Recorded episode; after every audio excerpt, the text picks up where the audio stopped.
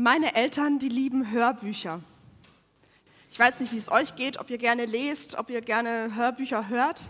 Ähm, einmal im Jahr, da fahre ich mit meinen Eltern in den Urlaub. Meine Eltern leben in Süddeutschland, wo ich ursprünglich auch herkomme.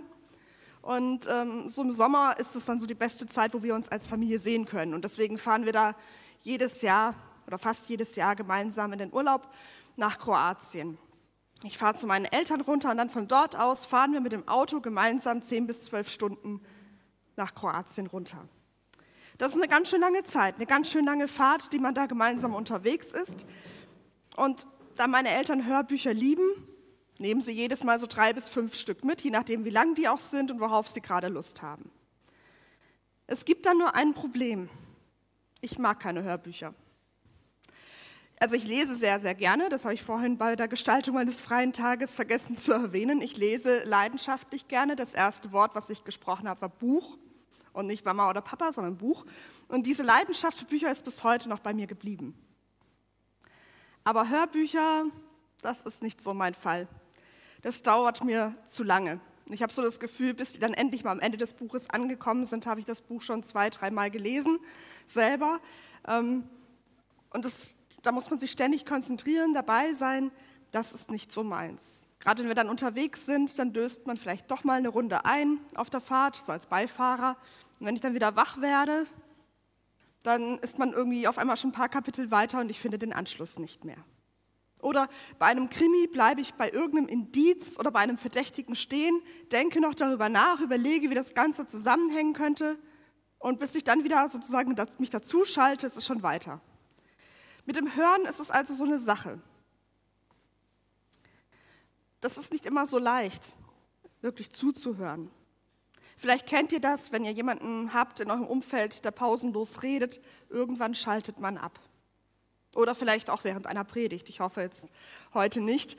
Ähm, dann schaltet man mal auch mal zwischendurch mal ab und ist irgendwo ganz anders in den Gedanken. Zuhören, aktiv zuhören, aktiv dabei sein, wenn ein anderer etwas erzählt, und das auch wirklich mitnehmen, das ist schwer. Und es war zu Jesu Zeiten nicht anders. Wenn wir so in das Leben von Jesus schauen, dann hat er ganz viele Geschichten erzählt. Also er hat auch viele Menschen geheilt, aber er war auch als Lehrer, als Rabbi berühmt, als jemand, der viel erzählt, der viel predigt und als jemand, der viele Geschichten erzählt. Astrid hat uns vorhin die Geschichte vorgelesen, um die es uns heute geht. Und auch in dieser Geschichte geht es ums Hören. Ich möchte mit euch nochmal diese Geschichte lesen. Dort heißt es in Lukas 8, eine große Volksmenge versammelte sich um Jesus und aus allen Orten strömten die Leute zu ihm. Da erzählte er ihnen ein Gleichnis. Ein Bauer ging aufs Feld, um seine Saat auszusäen.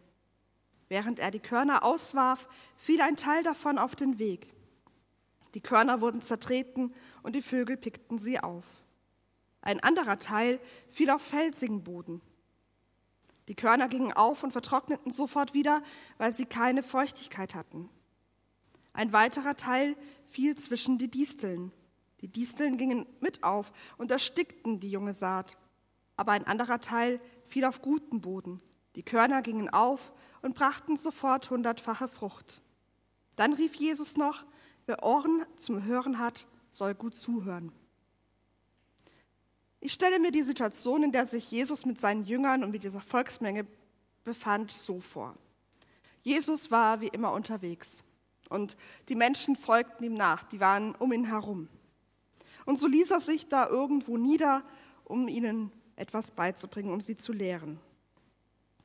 In der Nähe waren Felder und vielleicht war da gerade so ein Landwirt dabei, die Saat auszustreuen. Und dabei fiel einiges auf den Weg, einiges irgendwie woanders hin und nicht, aufs, nicht nur aufs Feld. Und Jesus benutzte dieses Bild, um den Leuten etwas zu verdeutlichen. Er, er greift hier dieses Bild auf. Soweit, so gut. Aber was fangen wir mit dieser Geschichte an? Was fangen wir damit an, dass da so ein Seemann seinen Samen ausstreut und manches fällt eben nicht auf den Acker? Was hat das mit Hören zu tun? Und das fragten sich auch die Jünger. Sie fragten, was hat das zu bedeuten? Und die Antwort von Jesus dazu haben wir auch schon vorhin gehört. Er antwortete, euch ist es geschenkt, das Geheimnis vom Reich Gottes zu verstehen. Aber die anderen Menschen erfahren davon nur in Gleichnissen, denn sie sollen sehen, ohne etwas zu erkennen, und hören, ohne etwas zu verstehen. Puh, was für eine Aussage.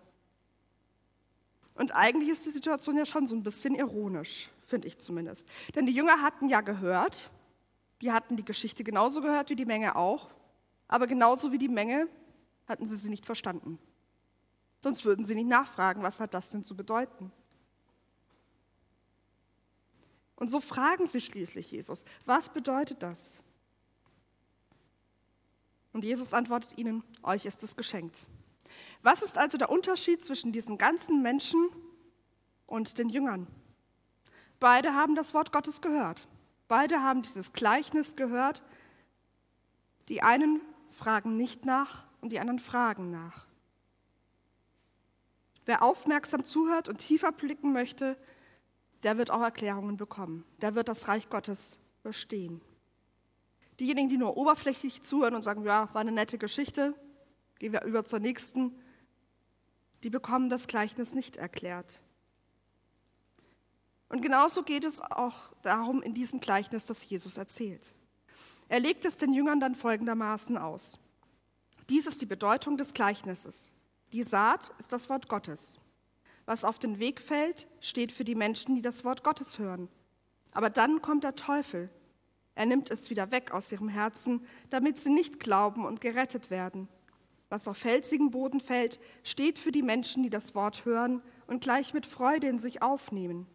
Aber es schlägt keine Wurzeln. Sie glauben eine Zeit lang, doch sobald sie auf die Probe gestellt werden, wenden sie sich davon ab. Was zwischen die Disteln fällt, steht für die Menschen, die das Wort hören. Doch dann gehen sie fort und ersticken in Sorgen und Reichtum und in Freuden, die das Leben bietet. Sie bringen keine Frucht. Aber was auf guten Boden fällt, steht für die Menschen, die das Wort mit offenem und bereitwilligem Herzen hören. Sie bewahren es und halten durch, und so bringen sie reiche Frucht. Okay, halten wir also fest, die Saat ist das Wort Gottes. So, also das, was der Bauer da aussät, das ist das Wort Gottes. Der jeweilige Boden steht für die Zuhörer. Offen bleibt, wer der Seemann ist.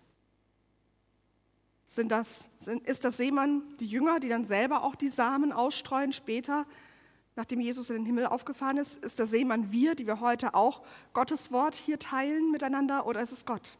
Diese Deutung bleibt in diesem Gleichnis offen. Und ich möchte mit euch im Folgenden jetzt drei Punkte beleuchten, die beim Lesen dieses Gleichnisses mir irgendwie wichtig geworden sind. Der erste Punkt ist, Gottes Wort wird ausgeteilt. Gottes Wort wird ausgeteilt und zwar großzügig. Der Bauer geht nicht hin und misst genau den Rahmen seines Feldes ab und achtet darauf, dass da nichts über den Weg hinausgeht. Nein, er streut einfach. Man hatte damals dann die Saat so in so einem großen Sack damit sich herumgetragen und streute damals einfach aus. Und ihn kümmert es nicht, ob da, wo, das, wo, die, wo nachher die Saat landet. Ob sie nur tatsächlich auf dem Acker landet oder auch noch ringsherum. Er streut aus. Er ist verschwenderisch mit seiner Saat. Er teilt aus. Und so ist es auch mit dem Wort Gottes. Es wird ausgeteilt. Zum Beispiel heute, jetzt hier in der FEG und gleichzeitig in vielen anderen Gemeinden. Es wird gestreut, schon seit Tausenden von Jahren, bis in unsere Zeit hinein. Heute hören wir es über Livestreams, über Präsenzveranstaltungen in manchen Kirchen, auf ganz unterschiedliche Art und Weise. Als die Corona-Krise vor einem Jahr begann, da war ich fasziniert davon, wie viele Livestreams auf einmal so durch die Decke schossen. Kirchen, die vorher keinen Livestream hatten, entwickelten nun einen, organisierten die Technik zusammen. Ich habe von etlichen Kolleginnen und Kollegen gehört, die gesagt haben, Mensch, jetzt über Zoom, über YouTube, da erreichen wir auf einmal Menschen, die wir sonst nie erreicht hätten. Menschen, die vielleicht früher mal in unserer Kirche waren und die sich dann von Gott abgewandt haben, die schauen jetzt unserem Livestream auf einmal wieder zu. Die lassen sich jetzt wieder von Gott berühren. Allein an Weihnachten, am 24.12. letzten Jahres, hätte man von morgens bis abends Weihnachtsgottesdienste angucken können. Von einem YouTube-Kanal zum nächsten quasi wechseln. Oder ich denke an Projekte wie Weihnachten neu erleben, die sonst jedes Jahr live in Karlsruhe ein großes Musical auf die Beine stellen, rund um die Weihnachtsgeschichte und die dieses Jahr das alles online gemacht haben. Und dadurch eine große Aufmerksamkeit auch in den Medien bekommen haben. Oder ich denke an das Lied Der Herr segne dich, das im April diesen Jahres auf YouTube durch die Decke gegangen ist, aus dem Gebetshaus Augsburg. Die hatten das Video kurz vorher oder am Beginn der Krise gerade noch so aufnehmen können, haben das online gestellt und innerhalb kürzester Zeit landete dieses Lied mit einem biblischen Segenstext in den YouTube-Charts. Ein Bibeltext auf YouTube. Mitten in den Top-Charts, wo sich sonst nur irgendwelche Rapper befinden. Wer hätte das gedacht, dass eines Tages mal ein Bibeltext so durch die Decke gehen könnte, so bekannt werden könnte, so viele Menschen anrühren könnte? Und darum geht das, geht es heute auch noch. Das Wort Gottes wird ausgeteilt. Das Wort Gottes soll die Menschen erreichen, denn das Wort Gottes ist eine gute Botschaft, das ist Evangelium, das ist eine frohmachende Botschaft. Das bedeutet, Gott liebt dich unendlich und er möchte dich retten. Und diese Botschaft, die soll verteilt werden, überall. Man soll sich nicht vorher Gedanken darüber machen, hört der andere das jetzt auch wirklich? Nein, es soll einfach verteilt werden. Unabhängig vom Boden, unabhängig, wo es landet. Verschwenderisch quasi soll das geschehen. Der zweite Punkt lautet, Gottes Wort wird nicht immer verstanden. Das sehen wir hier in diesem Gleichnis. Da nimmt gerade dieses Nichtverstehen des Wortes, dieses Nichtaufnehmen des Wortes, des Samens, einen großen Raum ein. Wir haben vier Böden, drei davon, auf drei davon entwickelt sich nichts oder entwickelt sich ein bisschen was, aber es kommt nicht wirklich voran. Nur auf einem einzigen Boden in diesem Gleichnis entwickelt sich nachher auch tatsächlich die Frucht. Was Jesus damit sagen wollte, war, naja, der Seemann streut zwar, aber nicht überall wird dieses Wort verstanden. Nicht überall geht dieser Same wirklich auf. Das erlebte Jesus immer wieder. Das ist, wenn er predigte, dass die Leute ihn nicht verstanden. Und selbst seine Jünger, von seinen Jüngern, die wirklich ja Tag und Nacht mit ihm zusammen waren, da gibt es Berichte, dass er nicht dass sie nicht verstanden, dass sie nachfragen mussten, so wie jetzt hier. Oder dass er dann irgendwann mal sagte, habt ihr das immer noch nicht verstanden? Und auch aus unserem eigenen Leben kennen wir das doch. Da liest man eine Passage in der Bibel und versteht sie nicht.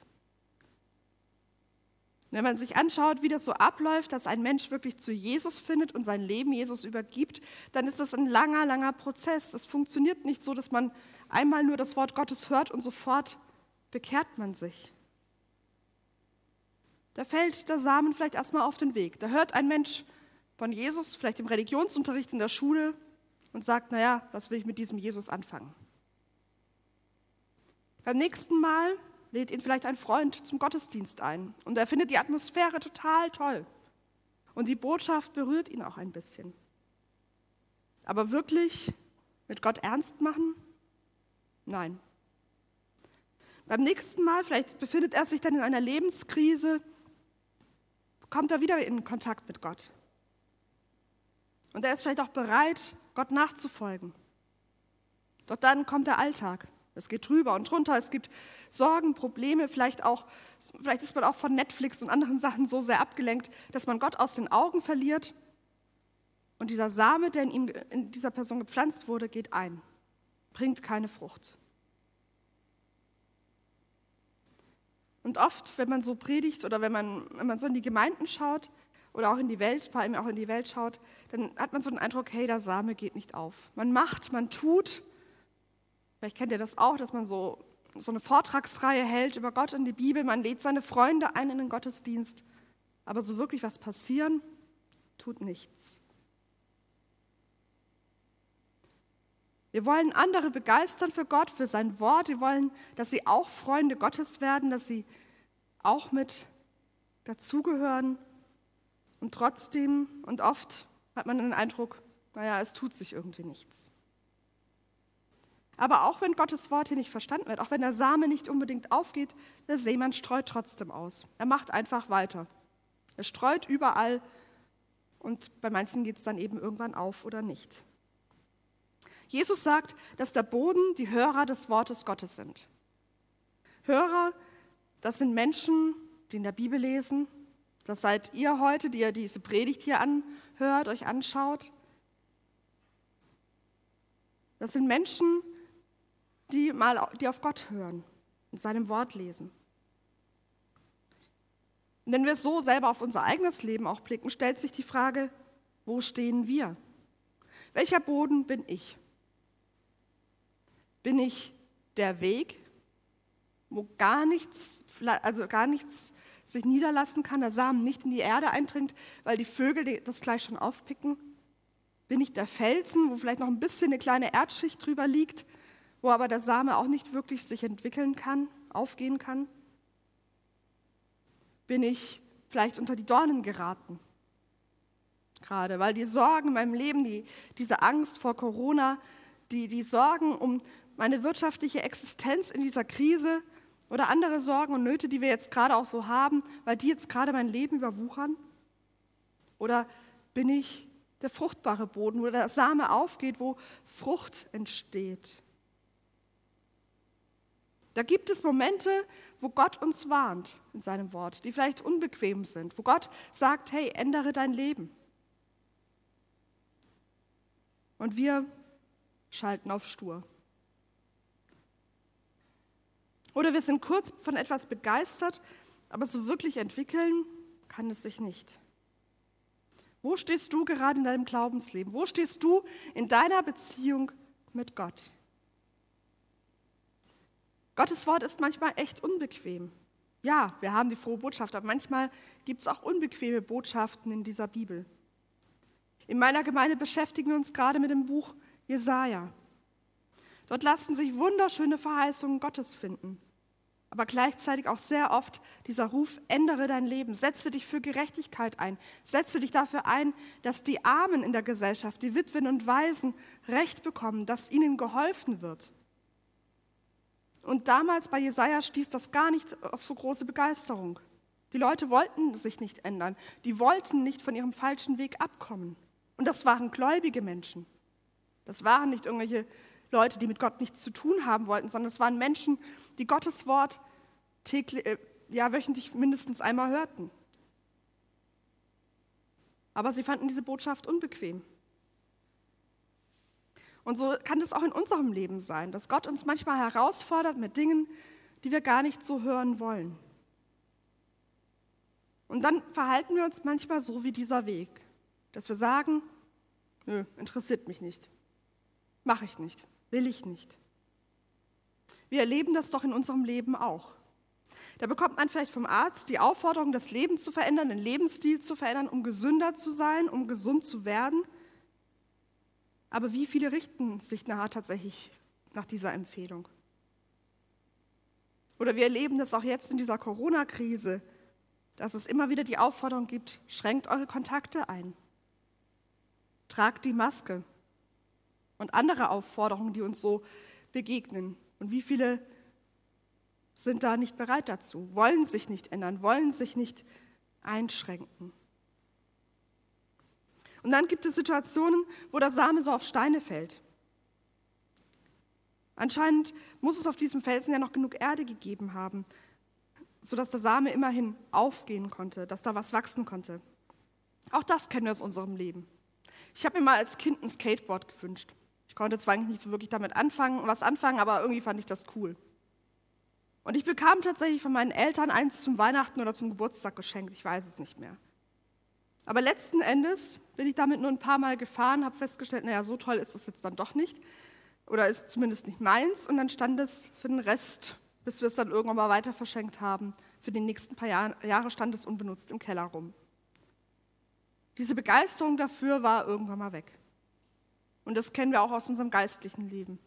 Dass wir für etwas begeistert sind, dass wir zum Beispiel sagen, ja, ich möchte jeden Tag gerne in der Bibel lesen. Aber wenn es dann darum geht, ist die Begeisterung dann doch irgendwie schnell weg. Und dann gibt es noch die Dornen, die wir auch aus unserem Leben kennen. Wir sind von etwas überzeugt, wir wollen es in die Tat umsetzen. Und dann passiert, fangen vielleicht sogar damit an, aber dann passiert nichts. Wir kennen das jetzt am Anfang des neuen Jahres. Wie ist das mit den guten Vorsätzen? Habt ihr gute Vorsätze getroffen? Ich habe letzte Woche mit einer Freundin telefoniert und sie sagte mir, hey, ich habe mir für dieses Jahr vorgenommen, jeden Tag in der Bibel zu lesen, jeden Tag so meine Zeit mit Gott. Aber ganz ehrlich, ich habe es noch nicht mal die ganze erste Woche hindurch geschafft, jeden Tag in der Bibel zu lesen. Da gab es so ein, zwei Tage, die waren so mega stressig, dass ich es nicht geschafft habe. Und so ist es mit den Dornen. Man ist von etwas begeistert, man möchte es in die Tat umsetzen, fängt damit an und dann kommen die Sorgen des Alltags, die Sorgen des Lebens. Man ist abgelenkt oder lässt sich ablenken.